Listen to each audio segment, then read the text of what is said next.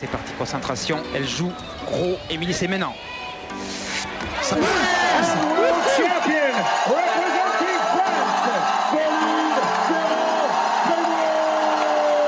Alors peut-être La Britannique est en train de craquer.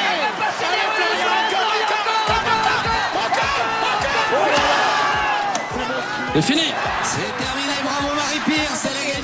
va falloir y aller Elle y va peut-être Et c'est elle qui marque Le 23e but français Avant de commencer, nous tenons à souligner que les informations que nous partageons dans ces épisodes sont destinées à des fins générales uniquement et ne sont pas destinées à remplacer les conseils médicaux des professionnels. Si vous avez des préoccupations ou un problème quelconque, nous vous recommandons de consulter un professionnel de la santé qualifié pour obtenir des conseils personnalisés.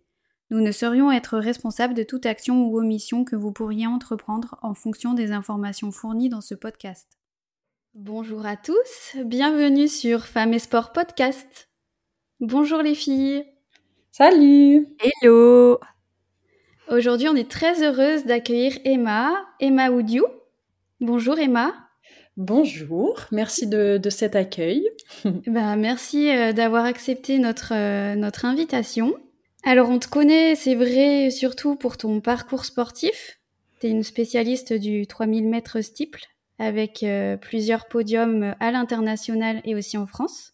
Mais est-ce que tu veux te présenter un peu plus, nous dire euh, d'où tu viens, qui tu es? Ouais, euh, donc je m'appelle Emma Oudiou, j'ai fait de l'athlétisme de haut niveau pendant 10 ans et euh, aujourd'hui je m'attelle à la, large tâche de euh, déconstruire euh, le milieu du sport de haut niveau parce que malheureusement c'est un milieu qui est assez éloigné de ce qu'on peut voir dans les médias ou sur les réseaux sociaux, qui peut, c'est un milieu qui peut vendre beaucoup de rêves et euh, malheureusement, on se rend compte que quand on gratte un petit peu, euh, c'est aussi un milieu où il y a pas mal de pas mal de violences de tout type. Je pense qu'on aura on aura l'occasion d'en reparler. Donc euh, c'est ce que je fais beaucoup sur euh, les réseaux sociaux, notamment sur Instagram. J'ai aussi sorti un documentaire. Bah, on va fêter nos un an euh, là dans quelques jours, qui s'appelle Suite, euh, qui est un documentaire sur les violences sexistes et sexuelles dans le monde de l'athlétisme.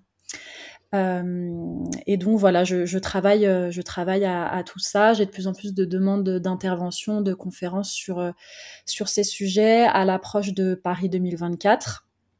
Et, euh, j'en suis très fière et je suis très contente euh, d'être avec vous aujourd'hui pour euh, continuer à déconstruire ce milieu. Merci beaucoup, merci de le faire. Et puis oui, on va, on va largement, je pense, y revenir. Euh, Peut-être tu pourrais nous, nous expliquer comment tu, comment tu as commencé le sport? Ouais, alors j'ai commencé le sport, j'avais 10-11 ans à peu près, donc j'ai fait euh, tout de suite euh, de l'athlé. Mes parents m'ont inscrit euh, dans un club, euh, dans un club d'athlé à ce moment-là.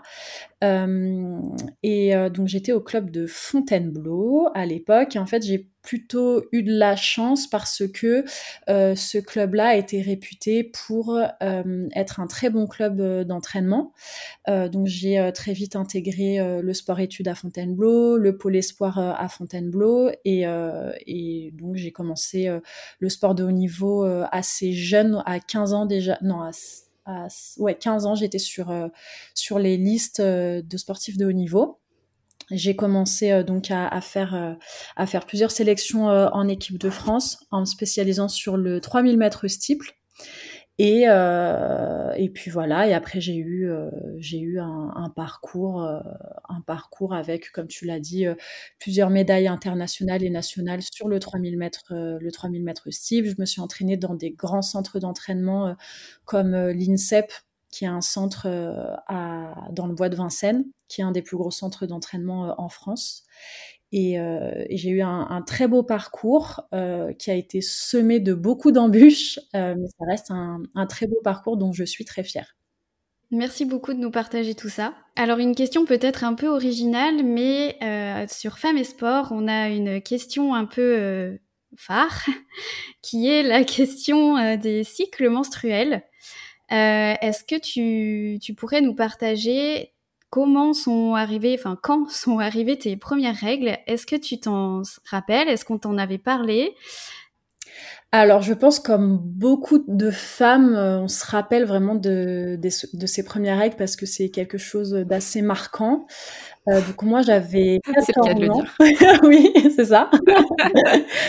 j'avais 14 ans et, euh, j'étais en, cours de PS en plus. Ah ouais. Voilà, j'étais en cours de PS. Ça faisait plusieurs jours que je commençais à avoir, euh, à avoir mal, mal au ventre.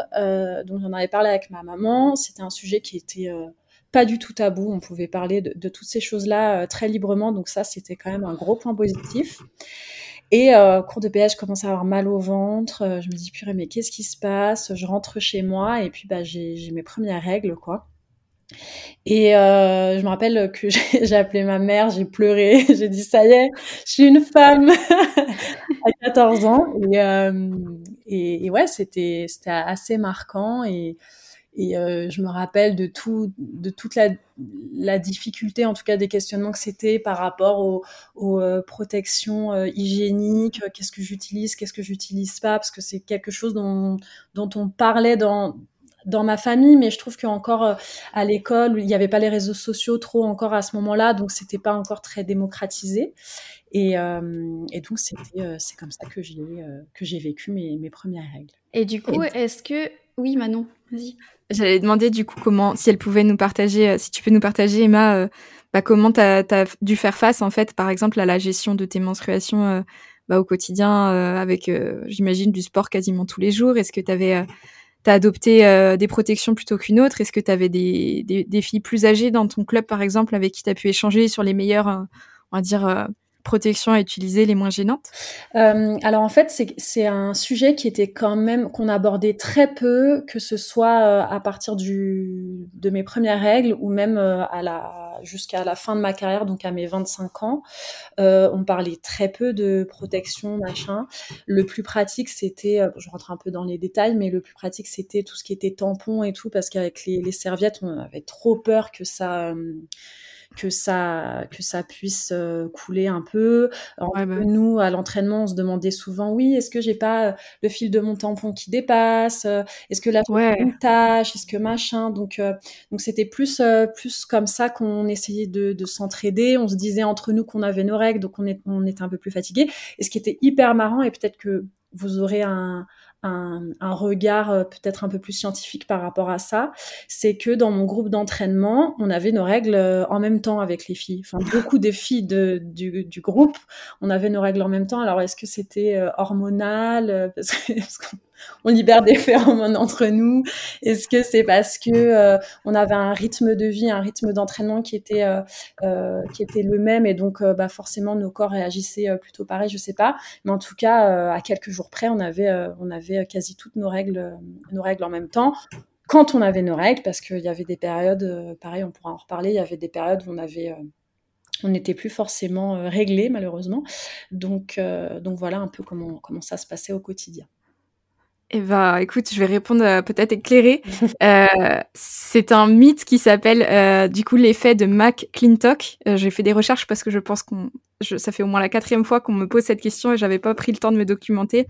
Donc en fait, effectivement, il y a un chercheur, il y a des années de ça. Donc initialement, les premières études euh, je crois qu'on est sur 1900 euh, et quelques, euh, avait effectivement remarqué que dans, dans une cohorte de, de, sportives étudiantes, il y avait effectivement certaines femmes qui semblaient avoir leur menstruation en même temps.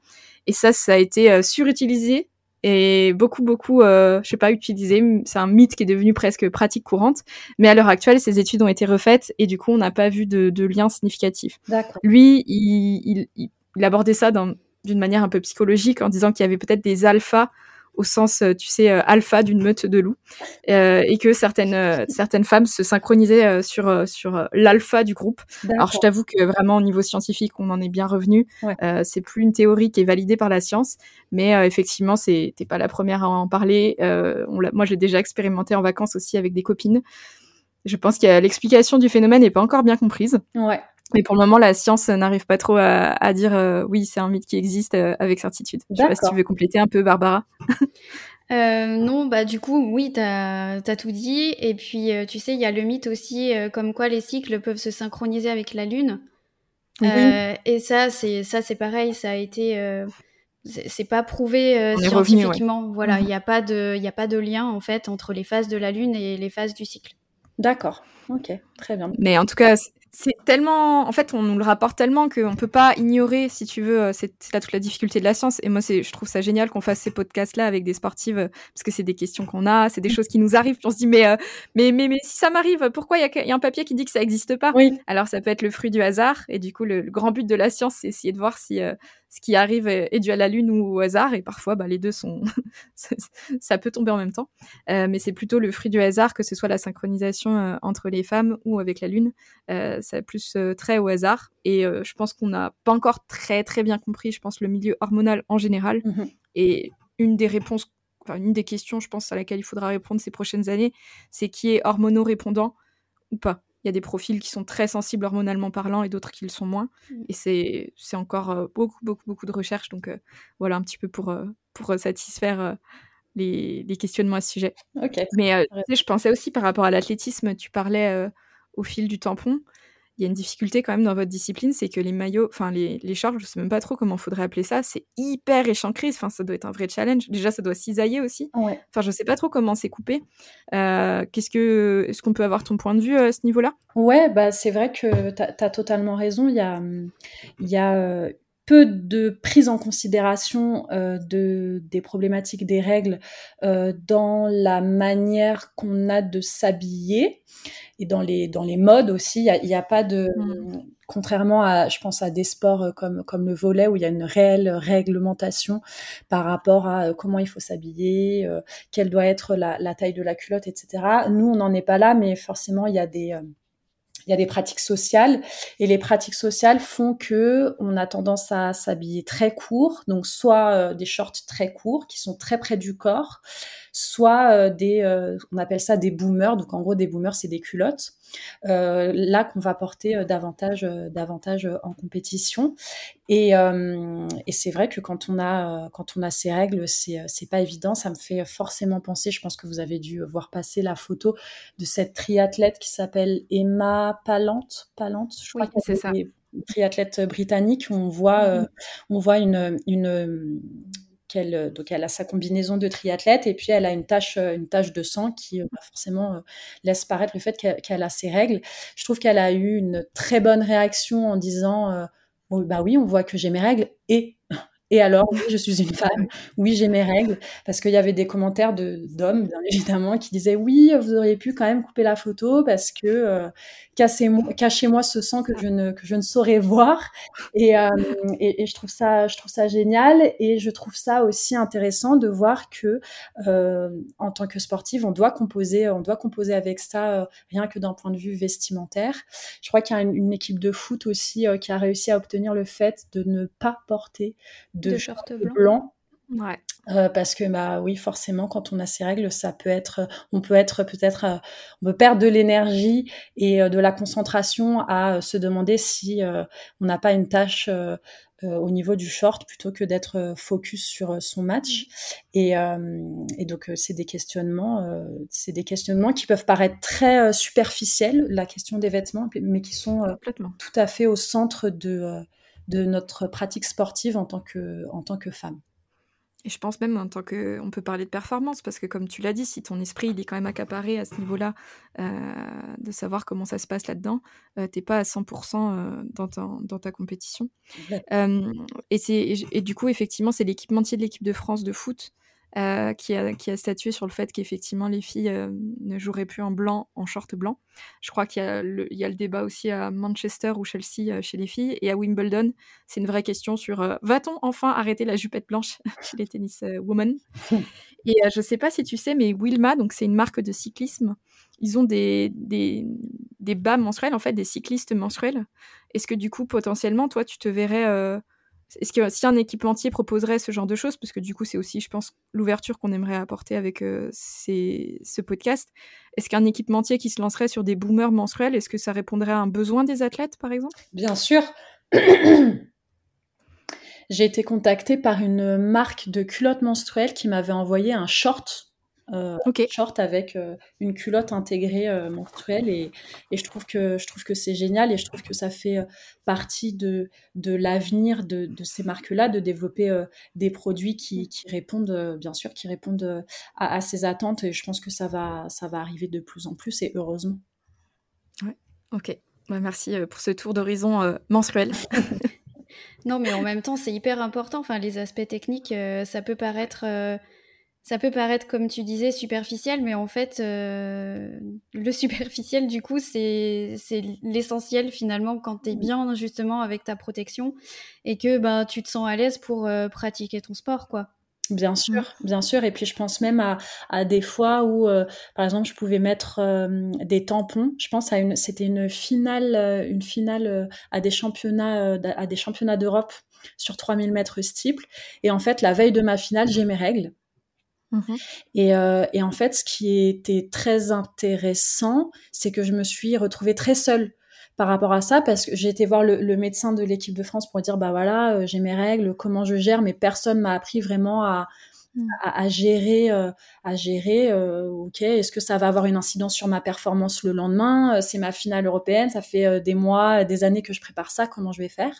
Et l'une des problématiques, c'était, bah, je vais mettre un tampon, je vais, je vais être en culotte, donc j'ai fait hyper gaffe à ce que ce, ce, fil ne dépasse pas.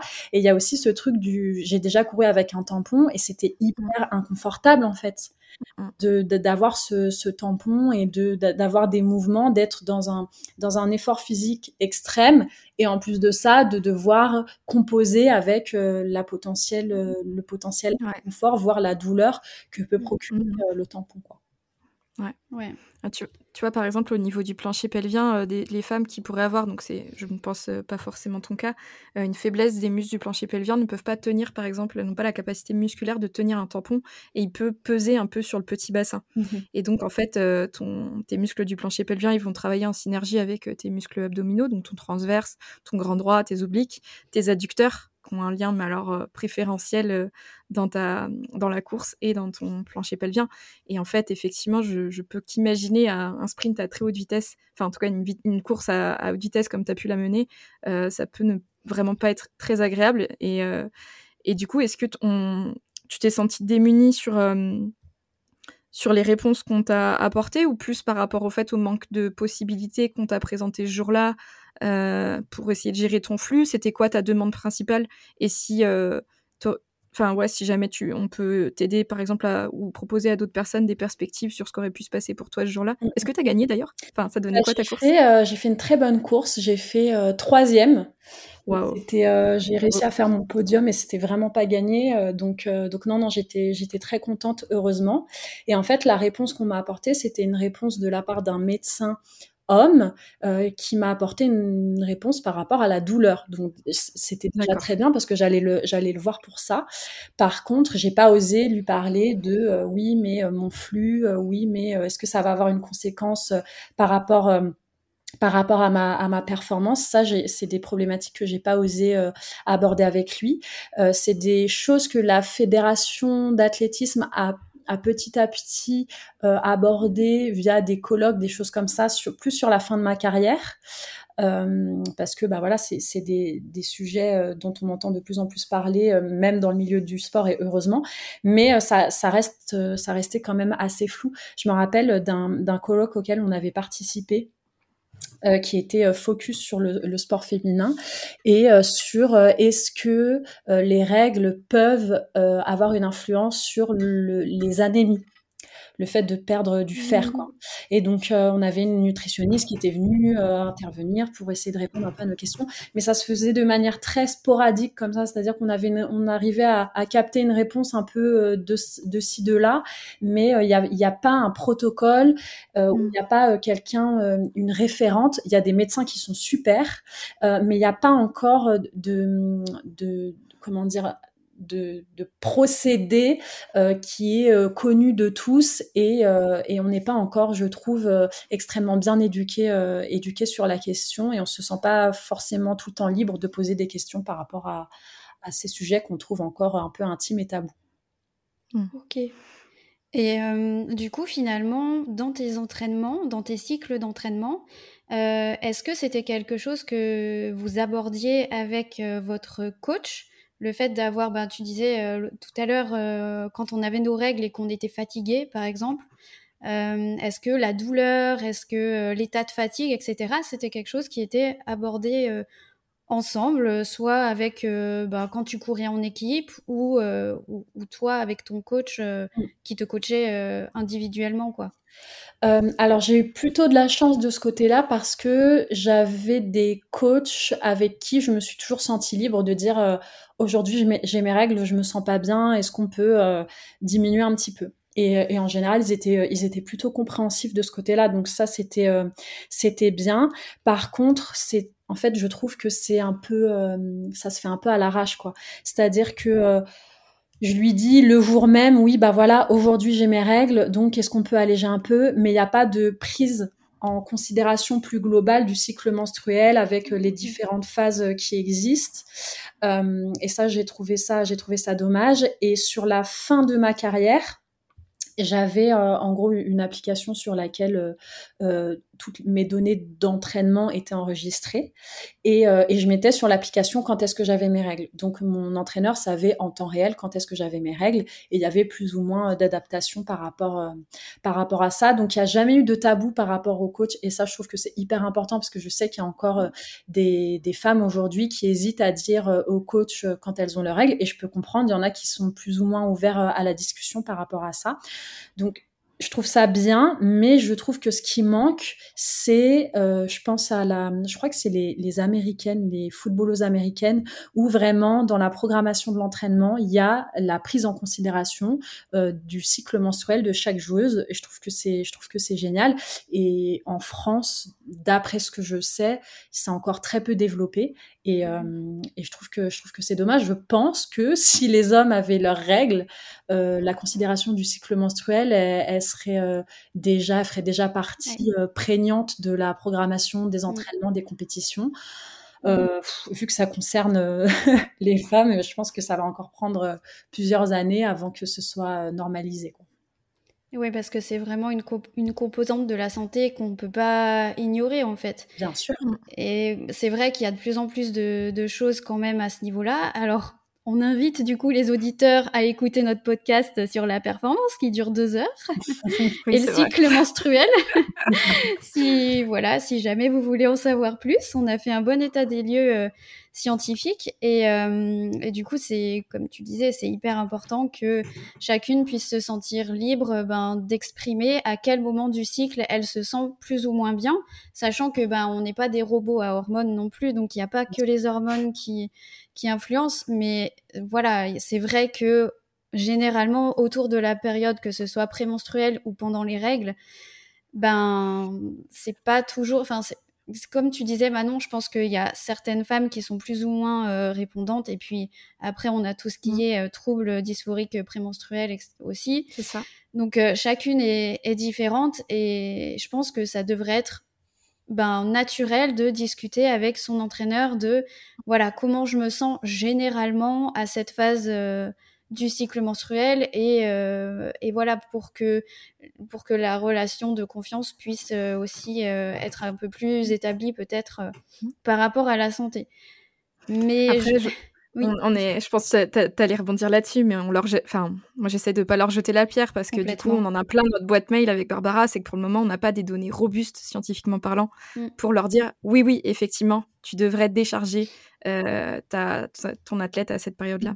Donc ce qui a été vu, c'est que le RPE, donc je pense que tu connais probablement, tu as dû le remplir euh, quand tu fais tes, tes, scores, donc tu sais c'est le ressenti euh, vis-à-vis de ta séance. il semble être plus important pendant ces périodes mais euh, tu sembles être capable de performer dans la même mesure. On ne sait pas trop à quel point, en fait, l'organisme euh, est impacté par les différentes phases. Moi, ça va être tout l'objet de ma thèse.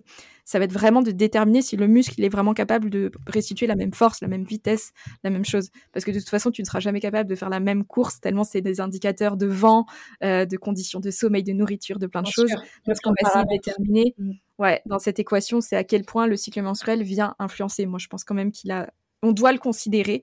Après, est-ce que tout l'entraînement doit être basé dessus? C'est vraiment la question euh, qu'on va essayer c'est des réponses qu'on va essayer d'apporter aux entraîneurs qui sont en forte demande. Mmh je pense qu'à un certain niveau d'expertise, comme le très haut niveau que tu as pu côtoyer, je pense que c'est une nécessité d'en parler, de le considérer, de que les femmes se traquent et savent effectivement, comme disait Barbara, oui, pendant cette période, j'ai tendance à me sentir comme ça. Donc effectivement, si mon RPE est à 10 sur 10 alors qu'il voulait que d'habitude c'est des séances que je reçois à 6 sur 10, mmh.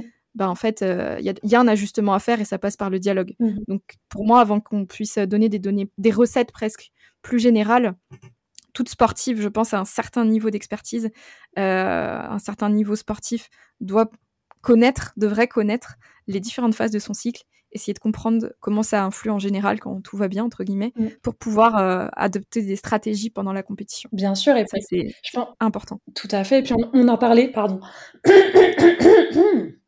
On en parlait, euh, on en parlait tout à l'heure sur euh, le fait de pouvoir se sentir libéré pour être pleinement dans la performance. Savoir où est-ce qu'on en est, savoir euh, comment ça, ça, nous influence, je pense que c'est quelque chose de, de, très important. Et je pense, par exemple, euh, on avait entendu dire, alors pareil, est-ce que c'est vrai, est-ce que c'est pas vrai, on avait entendu dire que les règles pouvaient euh, favoriser la, alors j'ai peut-être pas les bons mots, mais le fait que tes, tes ligaments soient plus souples et donc que tu pouvais faire euh, une rupture des ligaments croisés plus facilement. Et, donc, nous, sur, sur, des, sur des, comment dire, des disciplines comme du 3000 mètres steeple, forcément, on se disait, purée, mais si je fais du 3000 mètres steeple pendant que j'ai mes règles, et eh ben j'ai euh, dix fois plus de chances de me faire euh, les ligaments croisés. Et en fait, que ce soit vrai, que ce, que ce soit pas vrai, c'est quand même révélateur du fait qu'on a on est encore trop peu éduqué sur la question. On sait trop peu quelles sont réellement les conséquences des mmh. règles. Et donc, pour pouvoir être performante euh, comme on le voudrait, et eh ben c'est hyper compliqué. Ouais, tu veux répondre, bah... Barbara? J'en ai fait un post il n'y a pas longtemps, mais euh, je pense qu'on a la même vision avec Barbara. je pense que bah, Manon rigolait parce qu'on lui a posé la question euh, récemment et puis on a fait un podcast donc avec euh, Kobe Starship. Kobe. avec Kobe. avec Kobe, qui, est, qui, est, chercheuse donc sur la blessure ligamentaire, effectivement. Et en fait, on voit qu'il y a une association, mais il y a tellement de facteurs qui interviennent aussi là-dedans, tels que l'équipement sportif, le type de terrain sur lequel euh, la femme euh, va performer, donc que ce soit un terrain de foot ou pour le coup une piste d'athlée. Euh, les chaussures aussi, qui sont pas forcément adaptées à la biomécanique féminine. Et du coup, tout ça, ben, ça fait que pour l'instant, on n'a pas d'études en tout cas, on n'a pas de données robustes qui disent, qui disent que euh, le cycle menstruel en lui-même, si tu veux, euh, est responsable de, de, plus de risques de blessures ligamentaires à certaines phases du cycle. Et du coup, c'est, je, me permets de compléter, Barbara, c'est, euh, c'est du coup pendant la phase ovulatoire. Donc, tu sais, dans ton mmh. cycle, tu as les menstruations. Ensuite, ensuite, tu vas avoir une phase avec une montée d'oestrogène mmh qui va provoquer ton ovulation. Et en fait, c'est l'hormone qu'on appelle les oestrogènes, enfin le groupe d'hormones, euh, qui semble avoir un impact effectivement sur la laxité ligamentaire. Donc oui, ce n'est pas des bêtises, c'est un fait. En laboratoire, sur des rats, ça a été montré. Les oestrogènes tendent à augmenter la laxité ligamentaire. Et en fait, après, on a tiré des conclusions de ces choses-là. Et, et, et c'est ce qu'on reproche un petit peu, en fait. Euh, alors, c'est des, je, vais être un peu vulgaire, c'est euh, c'est de l'enculage intellectuel. c'est vraiment, c'est pas de l'enculage, c'est pas la, terme, mais bref, c'est vraiment de, de, de, la masturbation intellectuelle, c'est plus adapté, euh, parce que effectivement, les femmes sont plus à risque de lésion du ligament croisé antérieur. C'est une question qui nous obsède en tant que kiné depuis 20 ans et pour lequel on a différentes pistes. Et l'une d'entre elles est effectivement le cycle menstruel avec cette fameuse phase ovulatoire qui semble augmenter la laxité ligamentaire. Mais là, c'est la kiné qui va parler, c'est que sur les études qui ont regardé, je sais pas moi, des groupes de 3000 personnes, ils leur ont demandé euh, quand est-ce que c'était que tu t'es fait ton croisé? Alors là, je sais pas si, par exemple, tu as une blessure il y a 5 ans. Est-ce que tu sais dans quelle phase t'étais? Bah non, personne le, enfin, personne le savent, j'imagine. Eh bien, ils pensent que si, voilà. Donc, si tu veux, les études sont basées sur ce genre d'approximation. Et en fait, ça donne un discours très nocebo avec des athlètes comme toi qui reviennent nous voir en disant oh, Je suis en ovulation, je veux pas faire mon match. Mm-hmm. Euh, non, c'est pas la question, en fait. Mm-hmm. Euh, et en fait, il y a plein d'autres choses qu'il faut regarder, notamment est-ce que tu as, une bonne coordination musculaire? Est-ce que tu as une force suffisante de tes muscles stabilisateurs de hanche qui vont être vraiment euh, un des plus grands garants euh, de, la, de, la, de la stabilité de ton genou. Donc euh, tout ça, en fait, c'est pas étudié dans ces grosses cohortes. Alors certes, il y avait beaucoup, beaucoup de personnes dedans, mais alors ça a été un shaker de plein de données qu'ils ont pas bien regardées et très clairement, on, essaye vraiment de, changer le récit autour de ça. Mhm. Peut-être effectivement qu'il se passe quelque chose, euh, on n'exclut pas ça, mais est-ce que c'est aidant de dire aux femmes pendant cette période, tu vas te blesser. Tu vois, je, pense que ça ferait stresser n'importe quel athlète et c'est pas du tout ce qu'on veut dire. Mmh Par contre, effectivement, il est nécessaire d'avoir un bon échauffement euh, pendant ces périodes du cycle, effectivement, parce que ben, tu as besoin euh, d'une meilleure coordination musculaire. Je pense que c'est un discours qui est beaucoup plus aidant bien sûr. et qui est moins stressant, qui est moins nocebo pour la performance qu'un discours comme ça. Mmh, bien sûr. Je sais pas si tu me rejoins là-dessus, mais. Euh, ouais, ouais, totalement. totalement. C'est hyper important, en fait, vraiment nos échanges avec bah, les sportifs de terrain. Enfin, ce qui, ce qui nous motive, je pense, Barbara et moi, euh, de faire des recherches, des choses comme ça, euh, je sais pas si tu as déjà lu un article scientifique, c'est vraiment pas de la littérature qui est agréable à lire. Hein. C'est pas un bouquin, c'est pas un roman, enfin, c'est c'est quand même un, un, délire. Et nous, ce qui nous motive, c'est vraiment d'essayer de vous apporter des réponses concrètes, en fait, des choses qui peuvent aider sur le terrain. Et tu vois, d'avoir ces échanges-là avec toi, nous, ça oriente vraiment comment notre discours, comment on dit les choses, comment est-ce qu'on peut aider, quels sont vraiment les besoins que vous avez sur le terrain. Et ça, ça nous tient vraiment à cœur. Et ben, Merci de nous faire des... Merci à vous. l'une des l'une des réponses que qu'on qu'on avait, c'était de se dire bon bah peut-être que la solution du coup c'est qu'on n'ait plus nos règles. Et euh, et donc il y avait ce truc de se dire bah on va prendre une pilule euh, une pilule en continu pour euh, plus pour plus avoir ses règles. Ou alors quand on n'avait plus nos règles de manière naturelle parce que bah on était extrêmement fine parce qu'on avait peu de masse grasse, euh, etc. Euh, et bah euh, c'était c'était limite un bienfait quoi. C'était ah bah cool, on va plus être embêté par par nos règles. C'est vraiment les, règles, le cycle menstruel qui est vu comme quelque chose de, de, plombant, une charge mentale en plus à gérer parce que personne ne nous apprend comment faire. Et je me rappelle très bien d'une sportive de haut niveau que je ne citerai pas, mais voilà qui était qui est d'ailleurs je crois toujours sur le circuit depuis des années et des années, euh, qui était euh, qui est l'une des, références dans le dans le demi-fond français. Et euh, quand j'arrive dans l'équipe de France, elle me dit l'une des premières choses qu'elle me dit, c'est ah bah tu vois Emma, j'ai plus mes règles depuis dix ans, mais je le vis très bien, mais c'est super c'est super pratique, c'est comme ça bah je suis tranquille quoi, je, je ça vient pas m'embêter.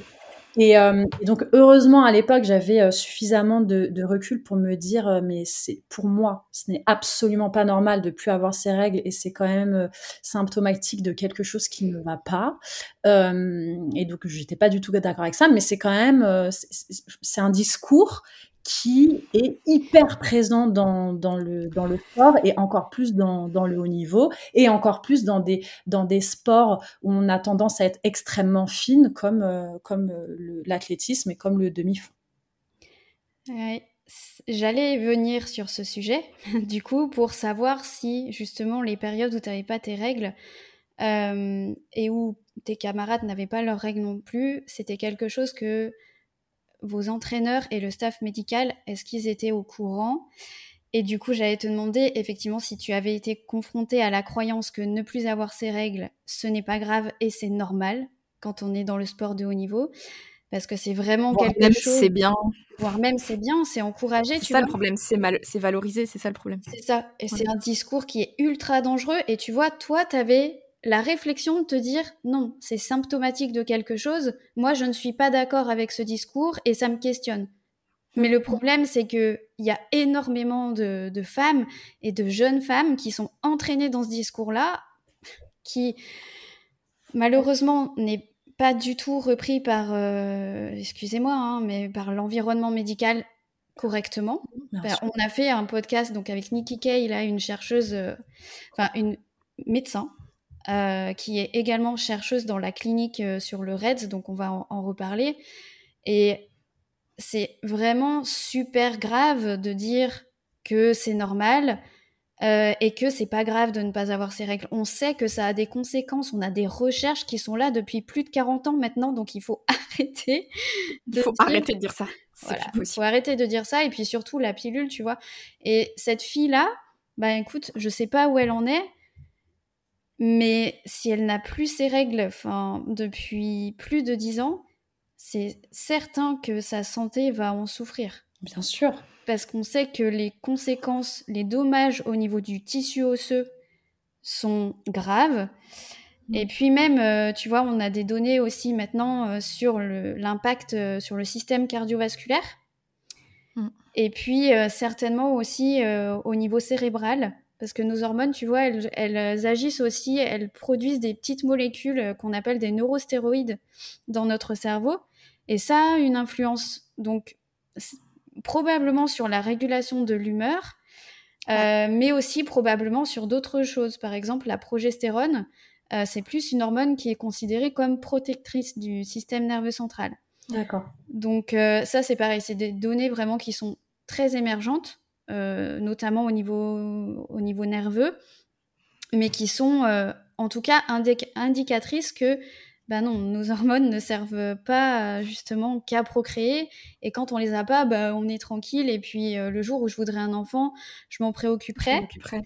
Et puis ça encore, c'est aussi euh, problématique parce que euh, toutes les femmes à qui on, on dit, bah, c'est ok, tu sais, il y a la pompe à GNRH qui existe. Donc la GNRH, c'est l'hormone maîtresse du cycle menstruel qui dit à l'hypophyse, ok, tu peux sécréter des hormones sexuelles qui vont stimuler les ovaires.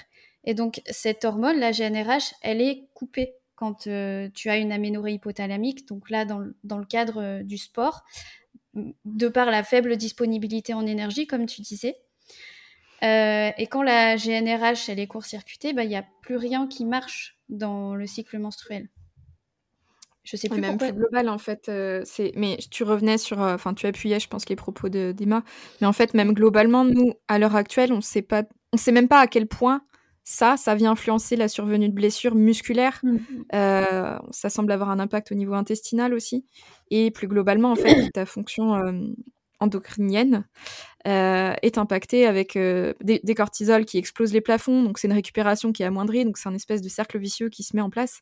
Et effectivement, s'il est valorisé, nous, c'est problématique et un discours qu'on ne peut plus entendre à ce jour. Et Barbara, on l'entend, je ne sais pas combien de fois euh, à chaque fois qu'on consulte des personnes en aménorrhée, c'est qu'on leur a dit que c'était pas grave parce que vous voulez pas des enfants tout de suite c'est pas grave. Mais si c'est grave en fait, parce que la fonction osseuse est impactée. Parce que si on veut faire du sport santé, mais là c'est n'importe quoi, on marche sur la tête. Et même si on veut faire du sport performance dans la durée, mmh. je suis désolée, enfin vous cautionnez le fait d'impacter des os, que les os soient, soient vraiment malmenés. Mmh Et ça c'est pas ok du tout.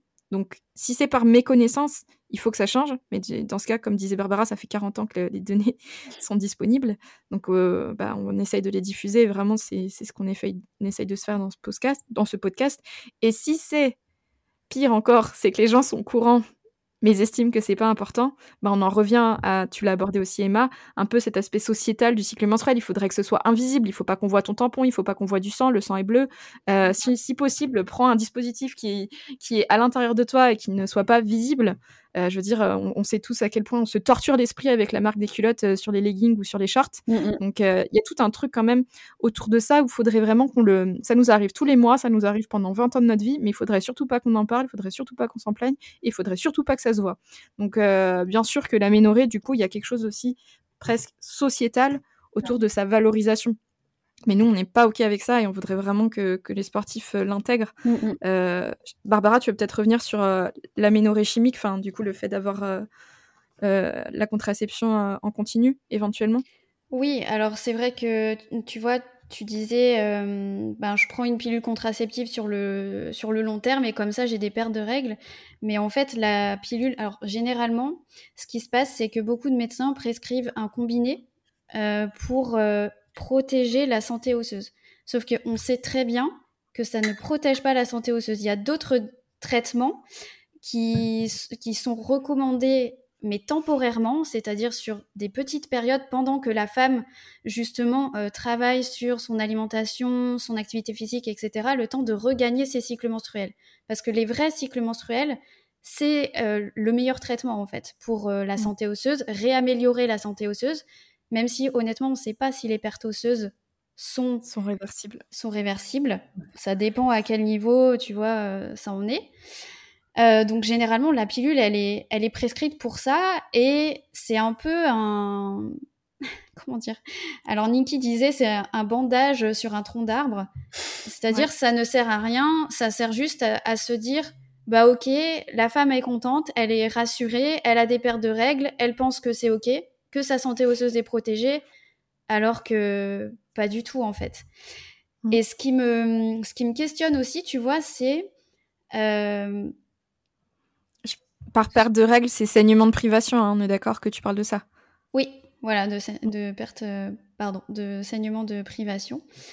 Mm. Euh, et ce qui me questionne aussi et que je trouve vraiment dommage, c'est que justement, on sait que ça a un impact vraiment global sur la personne, donc la faible disponibilité en énergie, parce qu'en en fait, c'est ce que tu as connu. Tu vois, les périodes où tu étais en aménorrhée, c'était parce que tu étais en faible disponibilité d'énergie, et donc tes règles s'arrêtaient, mais comme on te disait, ça a un impact sur d'autres choses. Et Manon te parlait des performances euh, tout à l'heure, donc euh, les performances neuromusculaires, et il y a des études qui montrent que euh, si la charge, par exemple, d'entraînement est augmentée euh, chez des sportives, eh ben, euh, si l'alimentation ne suit pas, par exemple, l'ovulation va pouvoir sauter. Mais ce dont on se rend compte, c'est que ces femmes qui ont des troubles du cycle, parce qu'il n'y a pas que l'aménorrhée hypothalamique, il n'y a pas que l'absence de règles finalement dans, dans, les troubles du cycle, il y a aussi ben, les femmes qui arrêtent d'ovuler, mais elles ont quand même des pertes de règles parce qu'elles ont toujours un peu de production d'œstrogène. Il y a les troubles de la phase, euh, la déficience de la phase lutéale, donc il n'y a pas assez de progestérone qui est produite, et dans, ou alors tu as des cycles irréguliers, donc des cycles qui s'espacent. C'est moins de 9, 9 euh, pertes de règles, mais la perte de règles naturelle, du coup, par an. Donc moins de 9 cycles par an, on parle d'oligoménorrhée. Et là aussi. Très, très récurrent. Enfin, c'est quelque chose que j'ai beaucoup connu. Ouais. Ouais. Et en fait, tu vois, là, de l'extérieur, mais c'est. Après, je pense qu'on va éclaircir, on jette pas la pierre à la pilule, on jette pas la pierre au médecin. Mm. En fait, il y a un vrai manque d'éducation, mm. il y a un mm. vrai manque de connaissances sur ce sujet qui est complexe, parce que là, on parle d'endocrino, on parle de gynéco, on parle de sport. Euh, c'est très rare d'avoir euh, les, trois, les trois domaines qui sont reliés, donc euh, on jette la pierre à personne. Ce qu'on veut juste, c'est que maintenant, ça change, en fait. peut-être que tout au long de ta carrière, malheureusement, tu as pu être dans un état d'équilibre fragile entre guillemets qui fait que du coup euh, tu avais ces périodes avec euh, des, cycles assez irréguliers voire très espacés sans forcément tomber en aménorrhée et euh, excuse-moi tu voulais rajouter quelque chose? je voulais juste rajouter quelque chose je suis d'accord il faut pas jeter la pierre mais je pense qu'il y a quand même des choses je, pense aux, entraîneurs par exemple il y a des phrases qui ne sont absolument pas à dire je me rappelle que euh, j'ai un coach, euh, un coach quand j'étais en équipe de France, je lui dis bah voilà, ça fait, ça faisait trois quatre mois que j'avais plus mes règles. Donc je dis à ce coach, j'ai plus mes règles. Et il me dit euh, la phrase qu'il me dit, et ça me restera en tête toute ma vie, il me dit, mais Emma, tu crois que les autres concurrentes qui sont sur la ligne de départ avec toi au championnat du monde, tu crois qu'elles, elles ont leurs règles? Donc l'air de dire, bah voilà, en fait, oui, non, mais en fait, c'est normal, tu fais, tu es dans le sport de haut niveau, etc. Donc euh, il y, a, y, a, un réel, il y a un réel travail d'éducation à faire là-dessus. Et tout à l'heure, tu parlais euh, également de, de l'alimentation.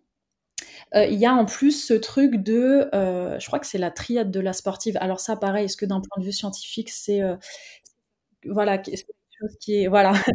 Il y a, y a, en plus de ça, euh, on, on, rentre dans un cercle vicieux parce que euh, très souvent, dans notre sport, on est en sous-alimentation, on ne s'alimente pas suffisamment, euh, et donc on, va avoir une, masse grasse extrêmement basse, donc on va plus avoir nos règles, donc on va, on va potentiellement faire des fractures de fatigue et on va être encore plus fatigué, etc. Enfin, c'est très, euh, très compliqué.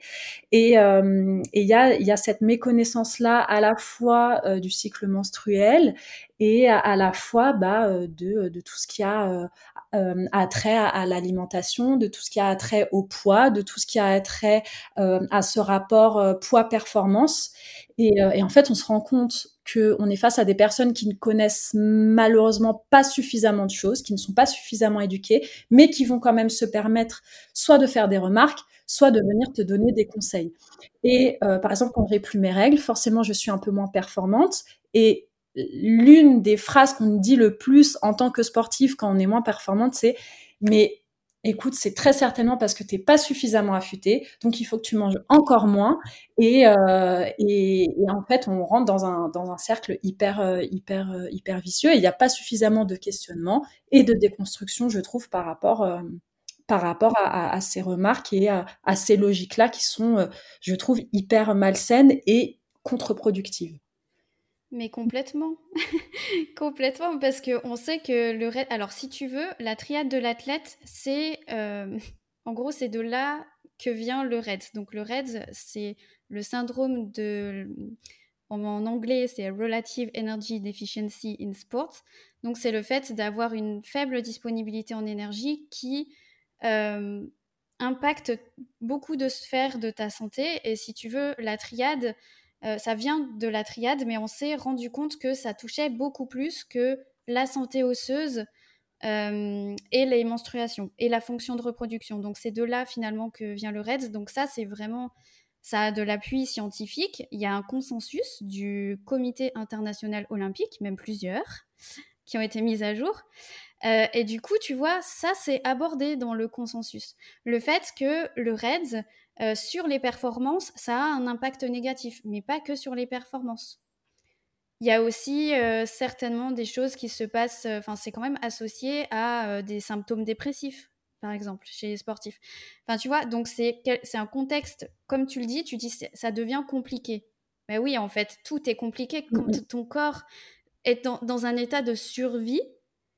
Mais comment tu peux lui demander de performer? Ah, bien sûr tu vois, les autres sportives sur la ligne, euh, sur ok, elles ont peut-être pas leurs règles, mais du coup, bah, personne n'est performant, personne n'est en bonne santé et, tout le monde euh, est là pour applaudir des, processus qui sont dangereux. Tu vois? Et je pense que ça rejoint ton combat, Emma, parce qu'on valorise en fait un comportement, et je pense que quand on parle de violence, les gens pensent tout de suite castagne, etc.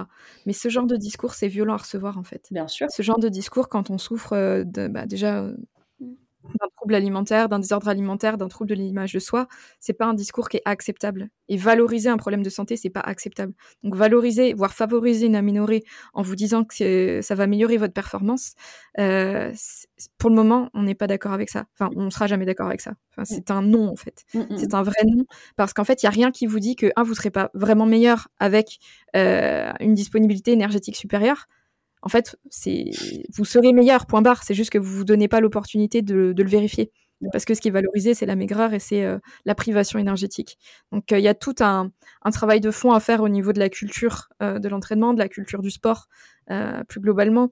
Mais euh, non, c'est prouvé, il y a des études qui montrent que vraiment la performance est impactée. Euh, s'il fallait parler juste de cognition, moi, ce que je, ce que je mettais un peu en, perspective par rapport aux ligaments croisés antérieurs, c'est que si tu es en privation énergétique, crois-moi que tes réflexes, ils sont pas ce qu'ils sont censés être. Bien sûr. C'est-à-dire que du coup, est-ce que tu as vraiment la même réactivité que tu aurais eu si tu étais en pleine possession de tes moyens en termes de réflexes cognitifs? Et ça, non, c'est un non. Mmh. Donc en fait, est-ce que ton muscle, il, est censé se, contracter d'une certaine, certaine manière Donc c'est les antagonistes et les agonistes. Mmh. lorsque tu, prends un tacle, par exemple, enfin bon, après quand c'est un sale tacle, c'est un sale tacle, je prends pas un bon exemple, on va dire sur des ruptures sans contact du ligament croisé antérieur, si tu n'as pas la bonne coordination musculaire pour que tes muscles se contractent de la manière dont tu devrais se contracter, ben en fait, oui, ça, ça se passe pas comme c'est censé se passer. Mmh, et dans les privations énergétiques, on pense qu'il y a ce genre de choses qui est à l'œuvre. Donc, faut le voir ça beaucoup plus globalement mmh, mmh. que ce que, que ce que, que comme c'est abordé en mode juste euh, mais tais-toi, t'as pas tes règles, tant mieux, t'auras pas mal au ventre pendant que tu cours. Ben en fait déjà on a des solutions pour gérer euh, les dysménorrhées qui durent que trois jours, alors qu'une une aménorrhée qui dure euh, dix ans, je suis désolée, je vois pas à quel moment c'est positif en fait en termes de rapport bénéfice-risque pour la santé de celle qui vit ça. Mais il y a même pas de, il y a même pas de débat en fait. Mmh, il vaut mieux qu'on vous apprenne à gérer, qu'on apprenne, qu'on éduque en fait à la gestion des dysménorrhées, à la gestion du flux, qu'on demande aux équipementiers de vous aider pour la gestion du flux en compétition et sur les périodes autour, plutôt qu'on pousse toute une population d'athlètes en aménorrhée. Ça n'a aucun sens. Totalement. Voilà, désolée pour l'envolée lyrique. Ah oui, totalement d'accord. Sarah, elle aurait dit c'est la montée de lait de Manon. Sarah, c'est une Canadienne qu'on a eue sur le podcast et voilà. Donc, euh, coucou Sarah. Elle dirait Ah, you find my button. Donc, euh, Kobe, on l'a lancé sur le ligament croisé antérieur. On est parti sur une envolée lyrique, pareil, de 5 minutes où, euh, où elle nous a décrit tout ce truc. Et voilà. Donc, euh, Mm. En tout cas, c'est- vraiment un super échange. Merci vraiment, Emma, d'ouvrir la parole à ce niveau-là. Avec Ouais, grand plaisir. c'est- t'en parle. C'est vraiment super important. Euh, et du coup, est- est-ce que tu es, OK peut-être pour nous expliquer un petit peu comment a évolué ton, ton rapport à la nourriture? Parce que je crois que c'est un sujet quand même qui te tient à cœur. Euh, et voilà, est-ce que tu peux peut-être nous parler un petit peu des déclencheurs qu'il y a pu avoir? Est-ce que... Voilà, je te, Ouais. je te laisse... euh, Euh, alors donc comme je le disais, c'est vrai que euh, qu- quand j'étais en période où ça allait un petit peu moins bien, où j'étais un petit peu moins performante, je trouve que la, le réflexe un peu rapide euh, des entraîneurs, c'était de me dire bah écoute Emma, c'est parce que t'es pas t'es pas suffisamment t'es pas suffisamment affûtée.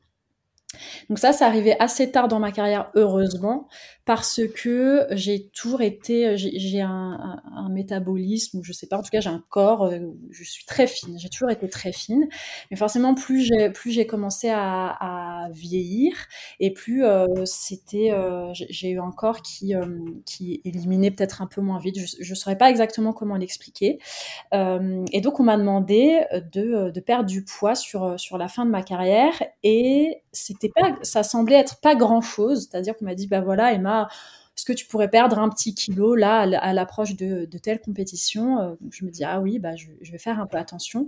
Et en fait c'est quand même intéressant de voir euh, la rapidité que euh, de l'évolution du rapport à la nourriture et du rapport à son corps dès qu'on a une, petite euh, dès qu'on peut avoir une petite réflexion comme ça. C'est à dire que moi là j'ai commencé à manger par exemple un petit peu moins de pain euh, donc le petit kilo je l'ai perdu euh, hyper rapidement.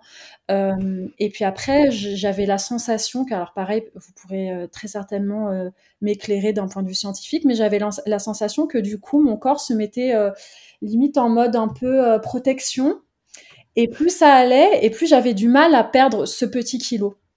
Ce petit kilo qu'on m'a demandé de perdre de manière totalement arbitraire.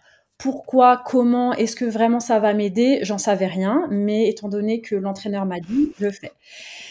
Et, euh, et en fait, ça a été euh, terrible, terrible, terrible, parce que euh, je suis rentrée dans une logique où j'étais obsédée par la bouffe tout le temps.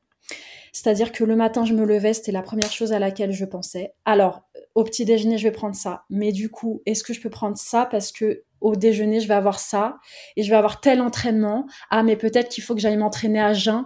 Comme ça, j'éliminerai un peu plus vite parce que ce week-end, j'ai l'anniversaire de ma sœur où je vais peut-être vouloir manger un bout de gâteau, mais machin, donc truc bidule. Et puis je me regarde dans le miroir et euh, mais Emma t'as pris, mais Emma t'es pas suffisamment mince. Oh, mais Emma, mais tu te rends compte, attends, t'as ta compétition dans 10 jours et là tu ressembles à ça. Mais attends, mais tes concurrentes sur Instagram, regarde comment elles sont fines, regarde comment elles sont sèches. Toi t'es pas comme ci, t'es pas comme ça. Donc voilà, donc ça a été euh, vraiment un, un cercle vicieux. Euh, ça a été, euh, j'ai connu des épisodes d'hyperphagie, donc c'est-à-dire des moments où j'avais le droit de manger ce que je voulais, c'était n'importe quoi, n'importe quoi, n'importe quoi. Euh, pareil, je pense qu'à ce moment-là, mon corps euh, voulait capter le plus d'énergie possible parce que j'étais en manque en fait et j'avais l'impression d'être euh, comme une, droguée. Donc dès que j'avais accès à de la nourriture ou quoi, je n'arrivais plus à m'arrêter. Donc c'était euh, c'était terrible. Je me trouvais toujours euh, trop grosse. Donc euh, ça, je crois que ça s'appelle de la dysmorphie. Et, et je n'arrivais plus à m'alimenter normalement jusqu'au moment où là, c'était vraiment sur la fin de ma carrière. il y a eu un moment, j'ai dit stop, on arrête. Donc j'ai commencé à me laisser manger ce que je voulais quand je voulais. Donc là, ça a été un peu genre, le mot qui me vient, c'est n'importe quoi, mais non, c'était pas n'importe quoi, c'était une réappropriation en fait euh, à ce moment-là, j'avais envie de manger que ce qui était interdit, donc je me suis laissé manger euh, euh, ce qui était interdit. Et en fait, c'est terrible à dire, mais c'est en arrêtant le sport de haut niveau que mes troubles du comportement alimentaire se sont arrêtés. J'ai pas eu de suivi euh, thérapeutique spécifique par rapport à ça.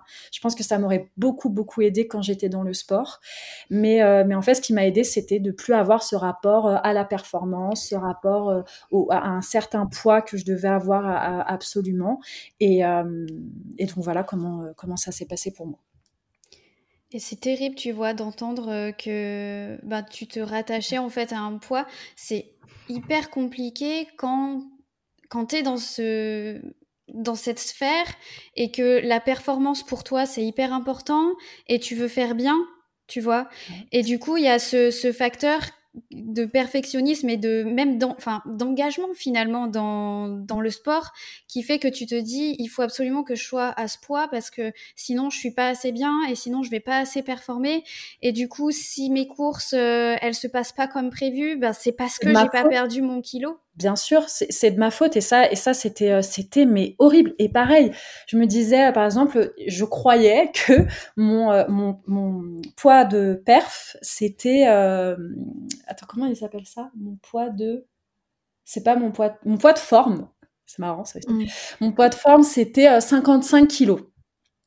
Donc j'étais persuadée de ça, mais pourquoi en fait? Sur quoi, sur quoi c'est basé? Sur quoi? Heureusement, il y avait une nutritionniste euh, à, l'INSEP que j'embrasse bien fort, qui s'appelle Eve, euh, qui était géniale parce que j'allais la voir pour qu'elle me prenne les plis et tout machin.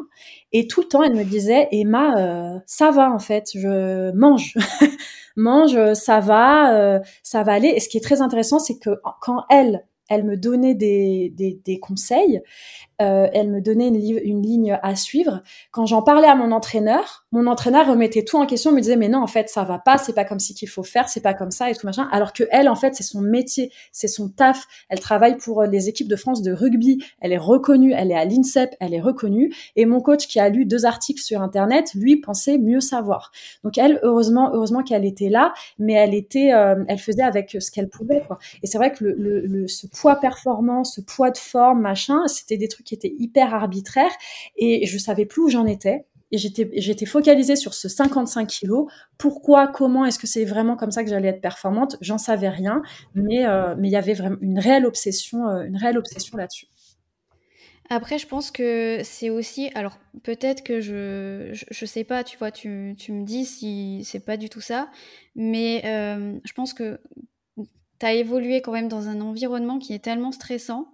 Le fait de pouvoir te rattacher à quelque chose que tu pouvais contrôler, en fait, ça te donnait peut-être, euh, tu vois, la sensation que, ok, c'est hyper dur autour de moi, il se passe des choses vraiment compliquées, euh, mais ça, je peux contrôler. Mmh, mmh. Complètement. Et, je pense aussi qu'il y a ce rapport à la nourriture qui devient malsain parce que il y a plein de, vous le savez mieux que moi, hein, mais il y a, il y a plein de paramètres qui font que on peut euh, développer ce rapport à la nourriture euh, malsain. Euh, le fait aussi de vivre des, des violences, que ce soit des violences physiques, des violences psychologiques, des violences sexuelles, il me semble que la nourriture, ça peut être aussi un moyen, une addiction en fait, et un moyen de d'échapper à tout ça et de, de peut-être de se mmh. dissocier. Et, et, et, donc il y a, y a, aussi ça en plus qui, qui rentre en compte en plus de euh, cette obsession euh, du milieu sportif pour euh, pour le poids et donc on rentre on dans rentre spirale ah ouais. dans un casse-tête dans un truc tellement malsain euh, que ça ça devient euh, en, en, tant que femme et il y a des hommes aussi qui le vivent hein, mais en tout cas moi je l'ai mmh. vécu en tant que femme en tant que femme ça devient très malsain et très difficile mmh. d'en sortir bah, en mmh. fait, euh, c'est quasiment impossible de sortir seul, tu vois, de ce genre de contexte, enfin, les troubles du comportement alimentaire. Et effectivement, comme tu disais, les femmes qui vivent des violences, euh, notamment sexuelles, euh, il me semble qu'elles sont plus à risque de développer des troubles du comportement alimentaire parce qu'il y a plein de choses qui se passent justement bah, au niveau de la valeur, de l'estime de soi, le fait de pouvoir contrôler quelque chose, le fait de pouvoir annihiler des émotions avec la nourriture. Et du coup, euh, du coup, oui, il y a des choses qui se passent, euh, qui se passent à, ce niveau-là. En tout cas, il me semble que c'est Ariane Lapsy qui en a parlé. Euh, donc Ariane Lapsy que je que j'embrasse par la, même occasion sur Instagram, qui accompagne beaucoup de femmes qui ont des troubles du comportement alimentaire. Elle est psychothérapeute. Il me semble que c'est ce qu'elle disait la semaine dernière pendant les, les, lives pour la semaine justement de la journée mondiale des troubles du comportement alimentaire. Et est-ce que tu penses, toi, que ça, ça, a un lien avec ce que tu as vécu? Les troubles du comportement alimentaire que j'ai eu par rapport à, aux violences que j'ai vécues? Ouais. Oui, bien sûr. Bien sûr, sur le coup, je me disais pas ça. Déjà, sur le coup, je me disais que j'avais pas de problème, que c'était euh, normal d'avoir ce rapport euh, euh, à la nourriture. Ensuite, je me suis dit que c'était en rapport direct avec le sport.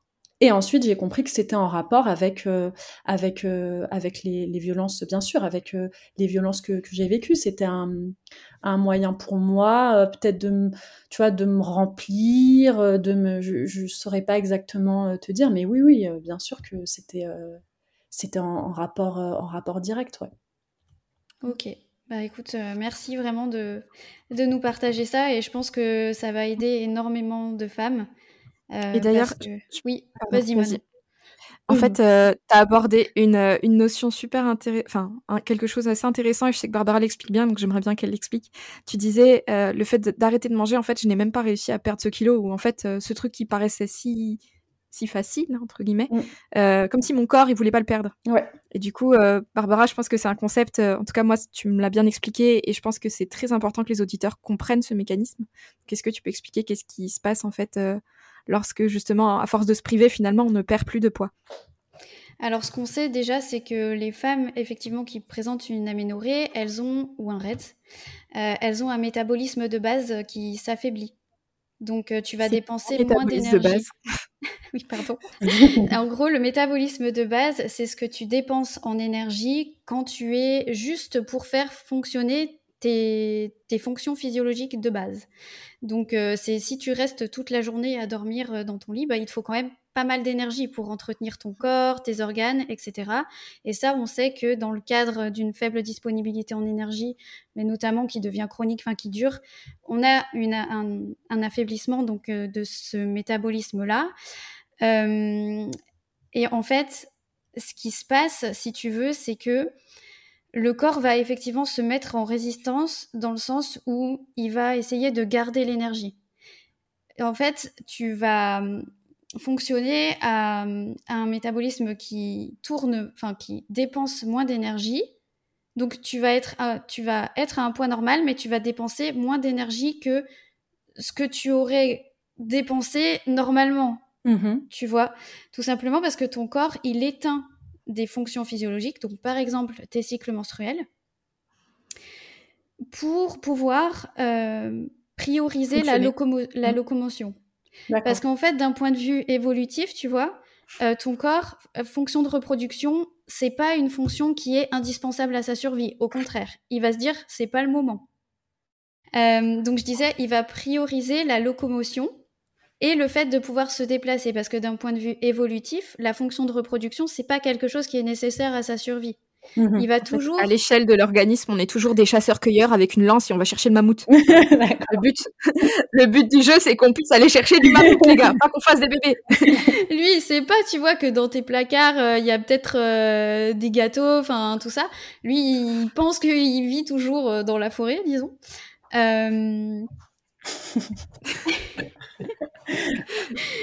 et, et, du coup, voilà, il va, il va prioriser la locomotion pour pouvoir aller chercher de la nourriture pour survivre. Et tu es aussi dans un état où tu peux te sentir un peu hyperactive, un peu sans repos, dans le sens où bah, ton, voilà, ton corps te laisse pas mm. l'occasion vraiment de te reposer parce que pour plus, lui, hein. voilà. Et aussi, euh, tu sais, au niveau confusion mentale, mm. tu, peux, tu peux manquer de clarté dans tes, dans tes décisions, dans tes trucs, être un peu désorganisé. Mm, Ce côté un peu, tu sais, survolté. Ouais, ouais, complètement. Complètement. Et du coup, paradoxalement, bah, cette fonction, enfin, le fait que qu'on soit en mode économie d'énergie, bah, finalement, on brûle moins de calories, même si, euh, même si on essaye de, justement perdre des kilos. Ouais, ouais. je te laisse terminer l'explication, Barbara, mais. Euh, Alors d'un point de vue, euh, en tout cas, les, les études montrent que c'est pas grand chose, si tu veux, ce que tu, ce que tu perds en termes d'adaptation. mais sur le long terme, en fait, si tu, si tu et vraiment dans une économie d'énergie. Toi, en plus, tu faisais du sport intense. tous les jours. Donc, ce qui se passe, c'est que ton activité non volontaire, donc ton activité en dehors de l'exercice physique, parce que tu avais tes séances d'entraînement, mais à côté de ça, bah, bien sûr, tu avais ta vie, euh, aller faire des courses, aller voir euh, telle personne. Enfin, tu vois, on n'est pas que des, gens qui font euh, des séances de sport et qui vont se coucher et qui mangent. Donc, en fait, toutes ces activités-là, d'une manière inconsciente, le corps va les diminuer. Tu mmh vois, tu vas peut-être faire euh, moins de gestes euh, quand tu parles, euh, tu vas peut-être avoir moins envie de faire certaines tâches, moins envie de faire certaines choses au profit de ben, te reposer parce que tu sens vraiment que tu n'en peux plus. Ouais. Et du coup, c'est ça, mis, toutes ces choses mises bout à bout qui font que ben, le kilo s'élimine beaucoup moins bien. Enfin, bien. Non, excusez-moi, c'est horrible ce que j'ai dit. Le kilo, c'est rapidement. Ouais. Comme, comme on aurait pensé initialement. Ouais. Mais, mais ça, ça, te parle, tout ce qu'on. Ça, ça fait écho avec ce que tu as pu vivre? Ouais, je sentais qu'en fait, qu'il y avait un ralentissement de tout et que euh, tout était plus compliqué, tout est plus difficile. Et puis, euh, même d'un point de vue bah, psychologique, c'est quand même euh, assez impactant, quoi, parce qu'on se dit, oh, je suis plus capable de faire ci, t'es tout le temps fatigué. Et, et puis, c'est un cercle vicieux aussi de ce côté-là. En fait, il y a aussi, il y a, ouais, d'un point de vue psychologique, ça devient compliqué parce que tout est, tout est ralenti mais on est dans un milieu où on n'a pas le droit de, de, se sentir moins bien, on n'a pas le droit psychologiquement d'être moins bien, et donc du coup, et eh bah, euh, ça, c'est plus difficile, on peut, on peut moins en parler. Enfin bref, tout ça fait que, en fait, et puis, Emma, tu sais bien, c'est du sport de haut niveau, il faut souffrir. Voilà, c'est je, je, compte même pas le nombre de fois où on t'a envoyé ce commentaire, genre, enfin, c'est tellement inadapté, complètement, violent, complètement. Et, euh, et, donc oui, et c'est complètement, euh, oui, c'est dans, dans, cette logique-là, et, et, on se rend compte que, que la, méconnaissance de, tous ces sujets, ben, ça peut avoir quand même des répercussions qui sont, euh, qui sont très graves, non seulement sur la performance, mais sur euh, l'individu, la, femme, euh, la, femme qu'on est, et, c'est quand même, quand même assez terrible de, de s'en rendre compte. Mais c'est ça, et tu vois, c'est ce qu'on questionne aussi. Avec Manon. Manon, tu me diras si tu es d'accord quand même. Mais ce qu'on ce qu'on questionne, c'est ok, sportive, euh, sportive de haut niveau, ok, et après mm. Qu'est-ce qui se passe après? Ah bah la gagner à tout prix. Moi je trouve que c'est de la. On, on, en parlait souvent avec Barbara, mais la fabrique des troubles alimentaires. Ouais. C'est clairement il y a des, vraiment des sports entiers, ou alors euh, on les récupère euh, plus tard nous à la fin de la carrière sportive, où en fait ce sont des des personnes qui souffrent vraiment de leur image corporelle, de, qui sont empreintes de, croyances vis-à-vis de leur corps, de leurs valeurs. Euh, c'est hyper compliqué et ça, ça ne touche que l'aspect trouble alimentaire. Je pense que la charge mentale qu'on impose à des enfants de 12, 14, 16 ans, mais euh, il y a tellement de sacrifices et tu fais partie de ceux qui n'ont pas explosé en plein vol. C'est-à-dire que là, on a la chance d'avoir. Enfin, excuse-moi, je suis très maladroite en disant ça. Tu as quand même eu un burn-out et t'es arrivé des choses vraiment pas cool. Euh, tu prends le courage de prendre la parole, mais tu as touché du, doigt un haut niveau. Je pense que tu as peut-être en, mémoire d'autres filles qui étaient peut-être du même niveau que toi, mais qui ont explosé plus tôt et qu'en fait ont on contre-performé plus tôt, etc. Et mm. euh, je reprends une, une, une, expression que Coach Seb dit euh, dans la, clinique du coureur, c'est écoute, je te fais un, je t'embrasse aussi, comme ça on a tous embrassé.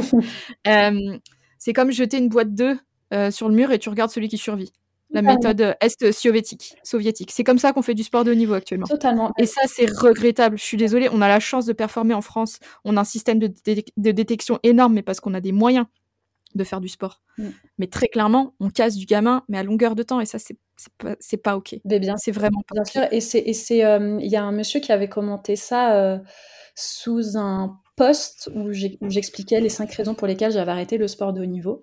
Il m'avait, il mhm. avait utilisé cette expression et c'est euh, et c'est totalement vrai. Et je pense notamment quand tu parles des jeunes, je pense aux petites gymnastes à l'INSEP qui ont 13-14 ans et tu les vois manger une soupe tous les soirs.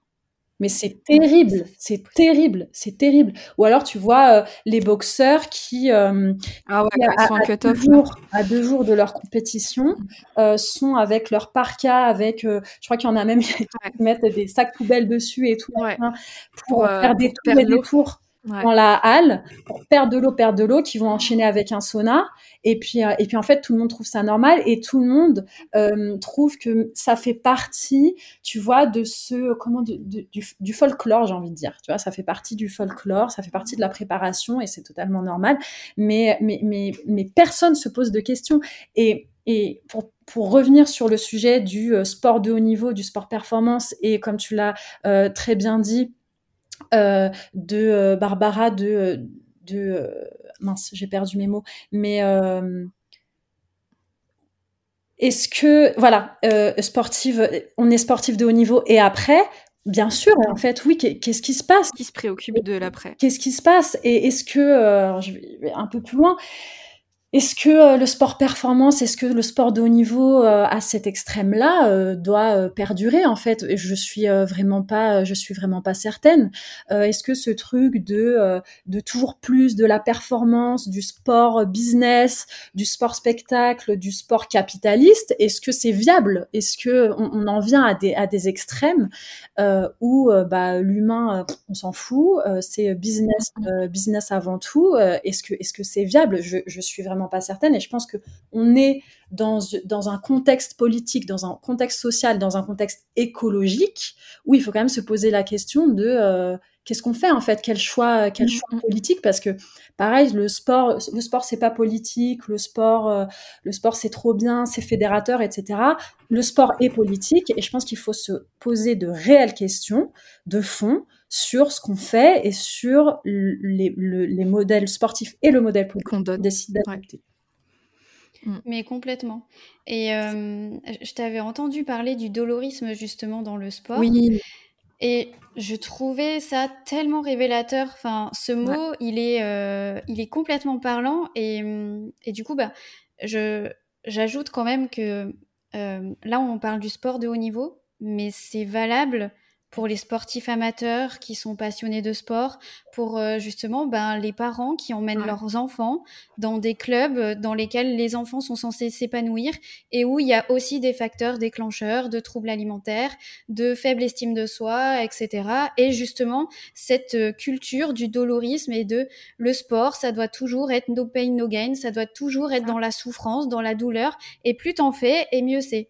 Et ça, non, en fait. J'ai envie de vous dire, il y a des personnes pour lesquelles, eh ben, décharger leur barre, ça leur coûte énormément. Ou décharger, euh, tu vois, euh, une séance de fractionné, par exemple, ça leur coûte énormément d'un point de vue psychologique à cause de tout ce qu'on nous met dans le crâne autour de ça. Et c'est ça qu'on devrait encourager, en fait. L'estime de soi et le courage, c'est justement savoir décharger et se dire, OK, c'est moi mm. C'est moi qui décide pour mon corps, pour ma santé, mm. euh, ce que je fais dans ma séance et dans mon cycle d'entraînement aussi. Et, mm. je, pense qu'il y, a, vraiment quelque chose à faire euh, là-dessus. Complètement. Et surtout chez les femmes. Oui, complètement. Et je te rejoins euh, totalement, Barbara, par rapport à ce que tu dis. Et, et tu vois, ça me fait penser tout à l'heure, tu as dit quelque chose de très intéressant sur le cycle menstruel et sur la capacité des femmes à dire comment elles se sentent pendant telle période. Mm. Et, euh, et, ça, c'est absolument central, c'est-à-dire, euh, je pense que avoir un rapport euh, à notamment entraîneur-entraîné qui soit qui soit beaucoup plus horizontal, mm. La sportive notamment, parce qu'en plus il y a des dynamiques de domination homme-femme, de domination de genre, etc., qui rentrent, qui rentrent en compte pour bien compliquer encore tout ça. il y a, y a, je pense que c'est absolument primordial et central de remettre au centre la parole, la parole de l'athlète, la parole de la sportive sur comment elle se sent sur euh, est-ce que là oui il vaudrait pas mieux qu'elle décharge parce que c'est trop parce que là elle a atteint une limite et que non cette logique de, du dolorisme cette logique du toujours plus cette logique de dépasser des limites euh, elle n'est pas toujours euh, même elle n'est pas c'est pas quelque chose de viable et c'est pas quelque chose qui permet à l'athlète de de, de, se préserver en fait et d'avoir son intégrité euh, d'être humain euh, avant d'être sportif sportive. Et, donc oui je te, je te, rejoins totalement sur euh, cette nécessité de prendre en compte la parole. Oui complètement. Et tu vois c'est intéressant aussi ça me fait penser sous mon sous mon dernier poste il y a, y a commentaire intéressant de Florian Safer. qui expliquait justement, je parlais des facteurs de risque concernant les troubles alimentaires chez les sportifs, sportifs et sportives, et, et du coup je lui expliquais que j'avais l'impression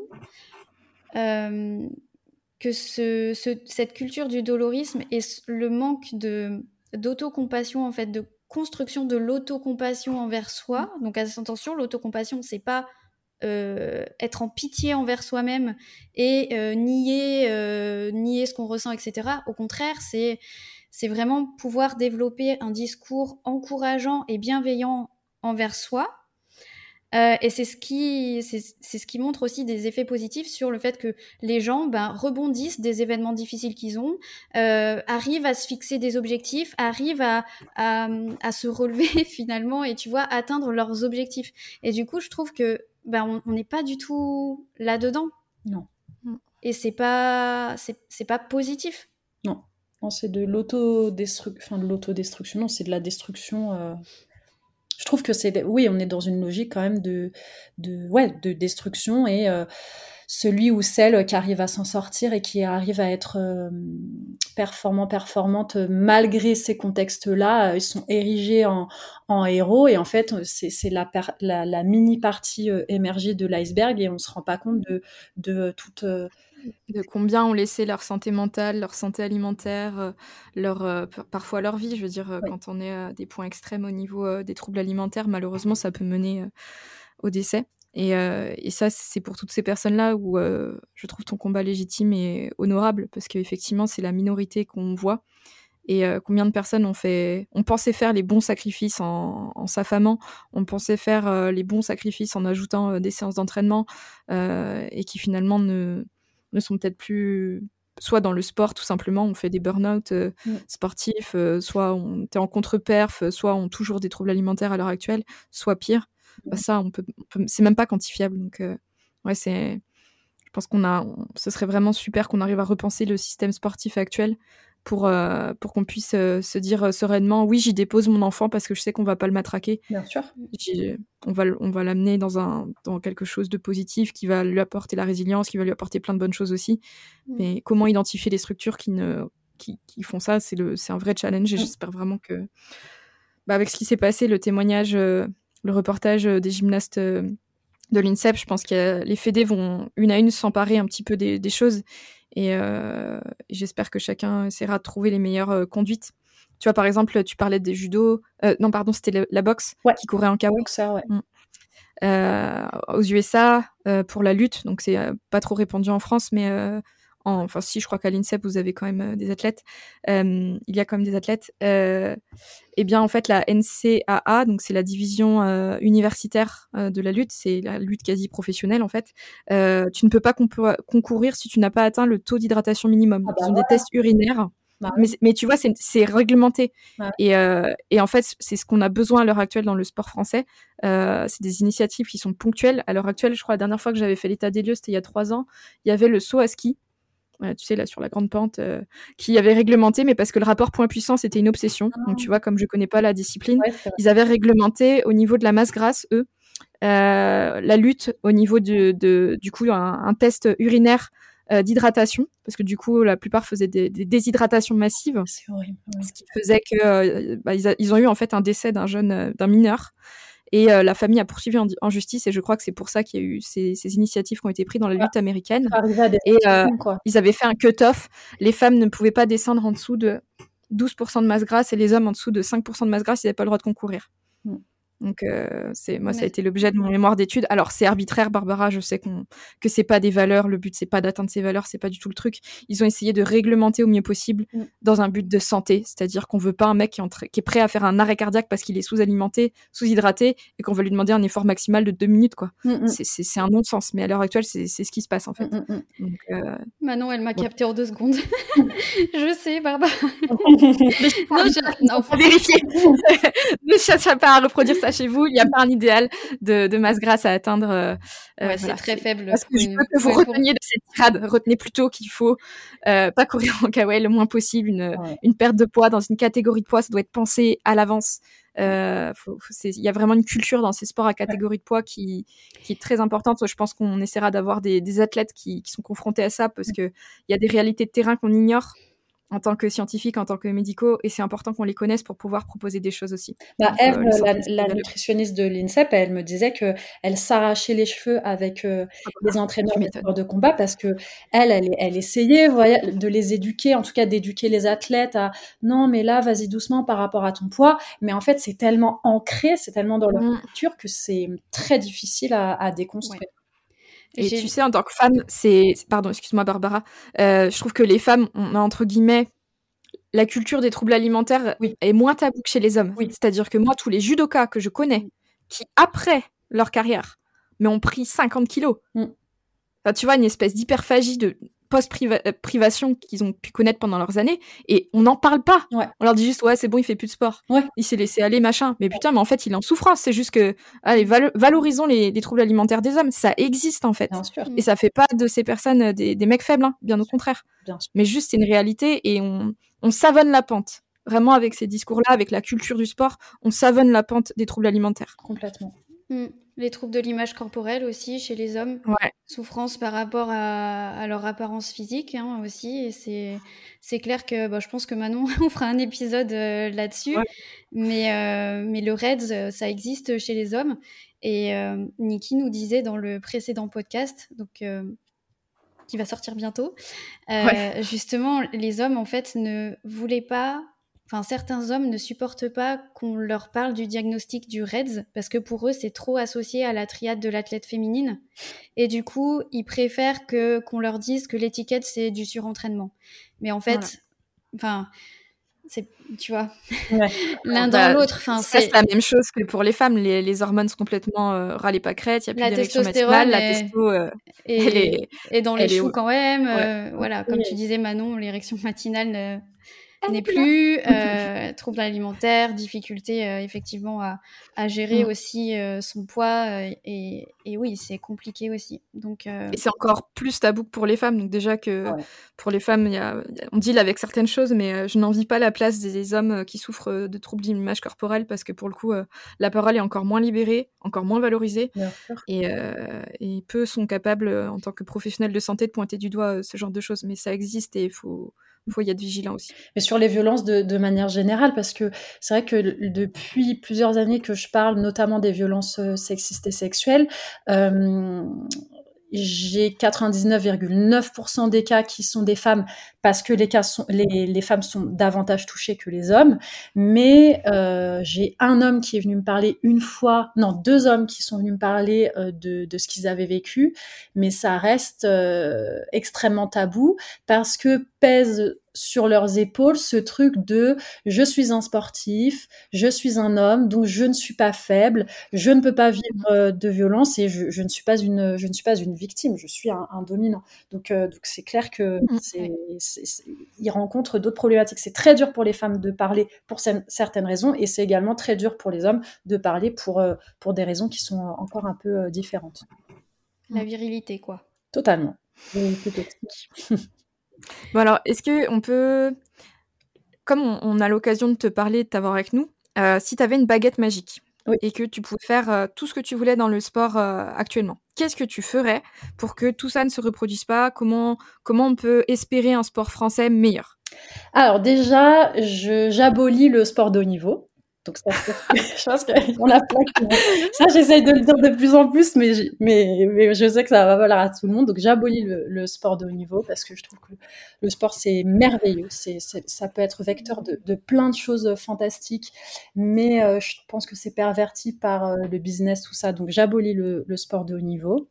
Euh, je fais en sorte qu'il y ait plus de femmes euh, partout dans les instances dirigeantes, dans le staff médical, parce que je suis certaine que s'il y avait plus de femmes, tous les sujets euh, dont on vient de parler euh, aujourd'hui seraient, euh, complètement, seraient complètement normalisés. Donc je ferai ça. et qu'est-ce que je ferais d'autre? Et puis je, bah je, je, voilà, comme ça là, je ferais complètement disparaître le rapport la, la violence, euh, c'est très utopique, hein, mais tu m'as dit baguette magique, donc... Ah oui, t'as droit, t'as tous les droits, donc t'as pas de limite. tout ce qui est violence sexiste, sexuelle, ça n'existe plus. Euh, les violences psychologiques, ça n'existe plus. Euh, les violences par rapport, euh, voilà, rapport au corps, euh, ça n'existe plus. On, on connaît très bien les cycles menstruels. Euh, et, euh, et puis on, écoute, en fait. Une sorte d'écoute, tu vois, euh, de toutes et tous, à tous les niveaux. Euh, on s'écoute et puis euh, on est dans la co-construction plutôt que dans des, des schémas euh, de domination et de souffrance. Voilà. Top. C'est un très beau belle message. conclusion. Ouais. Et vous, Et en termes de besoins, est-ce que, euh, est-ce que toi, tu... Pardon? Vous, vous feriez quoi? Ah Vas-y, Barbara.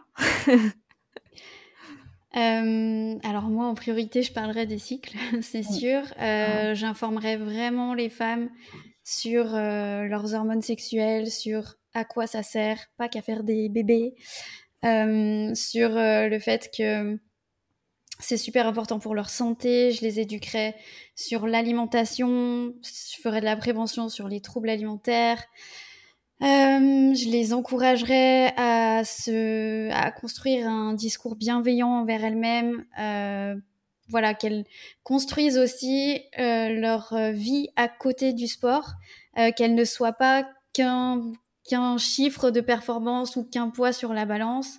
Euh, je les encouragerais à se détacher de leur apparence physique, d'être plutôt dans la neutralité corporelle, parce que elles sont un milliard d'autres choses que ce à quoi elles ressemblent. Euh, c'est déjà pas mal. Je Ouais. vais m'arrêter. Très beau programme. J'adore. J'adore. Bah, je pense que. Ah bah comme Barbara, hein, le cycle menstruel est un peu au cœur euh, du discours, mais la femme en général, et je pense plus globalement, donner du pouvoir euh, en termes de connaissances. C'est-à-dire que on infantilise un peu les gens parfois, les femmes encore plus. Il faudrait pas trop qu'on sache de choses pour X raisons, euh, sans que ça devienne un discours féministe trop, trop tranché. Euh, Juste, je pense qu'il faut vraiment qu'on arrive à s'approprier ces choses-là, qu'on arrive à en parler entre nous comme on l'a fait là, de manière très simple, sans être gêné, en fait, de juste se dire, mais toi, comment tu, comment tu fais pour courir un 3000, euh, un 3000 steeple en, en, championnat d'Europe euh, en termes de protection quand t'as tes règles, tu vois, que ce truc puisse être, euh, puisse être dit à ta cousine, à ta sœur, à ta, à la fille que tu vas entraîner, j'en sais rien.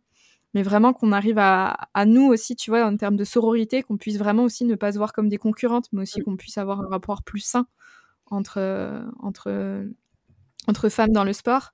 Je pense que je ne mettrai pas autant l'ax- l'accès sur euh, l'accent pardon sur la compétition Ouais. euh, que ce qui est fait actuellement, parce que bien sûr, euh, et je pense que ça rejoint à mon avis ton idée sur le haut niveau. euh, ben, en fait, il n'y a pas que la compétition pour faire de nous des sportifs. En fait, si tu vas marcher une heure euh, dans les sentiers, en fait, tu fais du sport. Enfin, tu fais du sport adapté peut-être, mais n'empêche que tu fais de l'activité physique qui te fait du bien à ton cœur, qui fait du bien à ton moral, qui fait du bien à la société en général, rien que pour ces raisons, mais juste tu te fais du bien à toi, tu fais du bien à tous ceux qui t'entourent, et ça fait pas de toi un non sportif parce que parce que t'es pas inscrit à un marathon quoi. Mm, mm. Donc en fait, ce côté aussi un peu euh, compétition, je j'essaierai de valoriser euh, tout ce qui est non compétitif. Et, euh, et très clairement, euh, ça, je pense que c'est même sans baguette magique, j'aimerais vraiment qu'on y arrive. C'est qu'on libère vraiment la parole au niveau euh, bah, de la ménorée, au niveau des sports à catégorie de poids, qu'on essaye vraiment de, créer une, communauté française qui est, disponible sur le sujet, qui est capable de faire des actions de prévention, qui est capable de valoriser les comportements qui sont sains et d'essayer de pointer du doigt, enfin de pointer du doigt ceux qui sont problématiques. Ça vraiment, euh, j'espère, euh, même sans baguette magique, j'espère qu'on va y arriver parce que ça me paraît être une nécessité pour la santé des, des sportives. Mm. Voilà. Très bien. On est plutôt d'accord alors. Je pense qu'on on peut être élu ministre des Sports. Oui, je Easy. pense. On va soumettre l'idée à Macron, on va voir ce qu'il nous, ce qu'il nous répond. Et l'autre question que je voulais te poser tout à l'heure, euh, Emma, c'était en termes de besoins. Est-ce que toi, en tant que sportive, euh, tu, tu peux faire un appel du pied euh, aux chercheurs, aux, euh, aux médecins, en termes de besoins concrets de terrain, pour que nous, on puisse plancher sur la question et vraiment se poser des questions euh, en réalité avec euh, ce que tu as vécu en tant que sportive? Ouais, euh, je pense qu'il y a un gros besoin de vulgarisation des, connaissances parce qu'on a l'impression qu'il y a plein d'études comme ça qui existent, on a plus ou moins conscience qu'elles sont là, mais avant de les trouver accessibles, je trouve que c'est euh, je trouve que c'est euh, difficile. Et le, le, gros truc, moi, ce que j'aimerais, c'est que euh, il y ait une réelle formation des, des entraîneurs, quoi des entraîneurs sur la place qu'ils doivent, euh, qu'ils doivent avoir sur euh, ces questions, sur ce qu'ils peuvent dire, ce qu'ils ne peuvent pas mmh. dire, sur ce qu'ils ne doivent pas dire. Euh, je pense que c'est, je pense que c'est ça. Et tu parlais tout à l'heure de, de, de la place donnée à à l'accès à, à, la connaissance. Euh, je trouve que je trouve que c'est oui c'est très important pour les sportifs sportives, mais également pour toutes les toutes les personnes mmh. qui, qui, les encadrent parce que la sportive peut être hyper au courant, mais si elle n'a pas un réel soutien de la part euh, de son staff, euh, elle va se prendre des murs et, ça risque d'être d'autant plus violent, quoi. Donc, euh, donc je pense que ouais, c'est la formation, la sensibilisation à, ces questions-là de tout le mouvement sportif, en fait. Donc c'est très vaste, mais je pense que c'est très important. On prend, merci, c'est super constructif et vraiment merci de ton temps. Bah, merci, pour ces échanges. C'est super. Est-ce qu'on peut Pardon. Est-ce qu'on peut te suivre euh, quelque part? Est-ce que tu aurais des recommandations en termes de livres? Euh, J'imagine ton documentaire. Où est-ce qu'on peut le trouver si jamais euh, c'est le moment où tu fais ta promo Donc vous pouvez me suivre sur Instagram où je parle beaucoup de tout ce dont on vient de parler quasiment quotidiennement. Le documentaire dont j'ai parlé au début, donc suite, il est disponible en libre accès sur sur YouTube. et puis puis voilà. Et si vous voulez venir discuter, pareil en DM Insta euh, j'essaye de me rendre euh, accessible au maximum, donc, euh, donc n'hésitez pas. Trop bien, merci beaucoup. merci. Encore merci d'être d'être venu. Vraiment, c'était c'était super intéressant, super chouette échange. J'ai passé un très bon moment. Donc, on espère que nos auditeurs ce sera le cas aussi, mais je j'ai pas trop de doutes. Donc encore merci. Ah, merci à vous pour l'invitation. Et puis j'ai beaucoup aimé parce que ça faisait très euh, discussion en fait, c'était euh, très fluide. Et moi je parlais de mon expérience et puis vous vous apportiez votre votre point de vue euh, plus scientifique, professionnel. Et je, je trouve que c'était hyper c'était hyper bien construit du coup. Enfin j'ai beaucoup aimé. Bah, tout pareil pour moi. Vraiment, merci de nous avoir euh, ouvert ton intimité parce que bah ouais, c'est des sujets, même si on veut pas qu'ils soient tabous, ça reste l'intime. Et même si l'intime, on peut, on peut en parler, bah merci de l'avoir fait avec autant de sincérité. Et on vous demandera la même chose euh, dans les commentaires, dans ce genre de choses. Euh, on ne tolérera aucun abus, en fait, tout simplement, aucune violence telle qu'elle soit. comme ça, c'est dit, c'est clair et net. on a fait en sorte, d'être constructive et bienveillante. Donc, je demande la même chose de tout le monde si vous souhaitez interagir avec nous. Et franchement, merci et au plaisir vraiment d'échanger euh, et d'écouter. Euh, tu as beaucoup de réflexions au niveau sociaux et anthropo sur la place du sport en général. Et je pense que ça, c'est c'est un discours qui est hyper important à considérer. Donc, euh, ouais, chapeau. Chapeau pour ta déconstruction à ce niveau-là. Je pense aussi en tant que sportif de haut niveau. y a... ouais, ça force le respect. Donc, merci. Merci beaucoup. C'est très gentil. Et je rajouterais sur la place de la femme aussi en général. Donc, Merci de porter la parole pour, euh, pour beaucoup. Mm. Bah, merci à vous. Allez, à bientôt euh, sur nos prochains épisodes. à bientôt. Merci à toi d'avoir été jusque-là. Si tu as aimé cet épisode, n'hésite pas à laisser 5 étoiles sur ton appli de podcast préféré et des commentaires bien sûr. N'hésite pas à nous dire ce que tu as aimé ou ce que tu voudrais voir améliorer et dans notre prochain format d'interview, si tu veux écouter quelqu'un en particulier sur le sujet de la femme sportive, n'hésite pas à nous le suggérer en commentaire ou en DM sur Instagram. Allez, à bientôt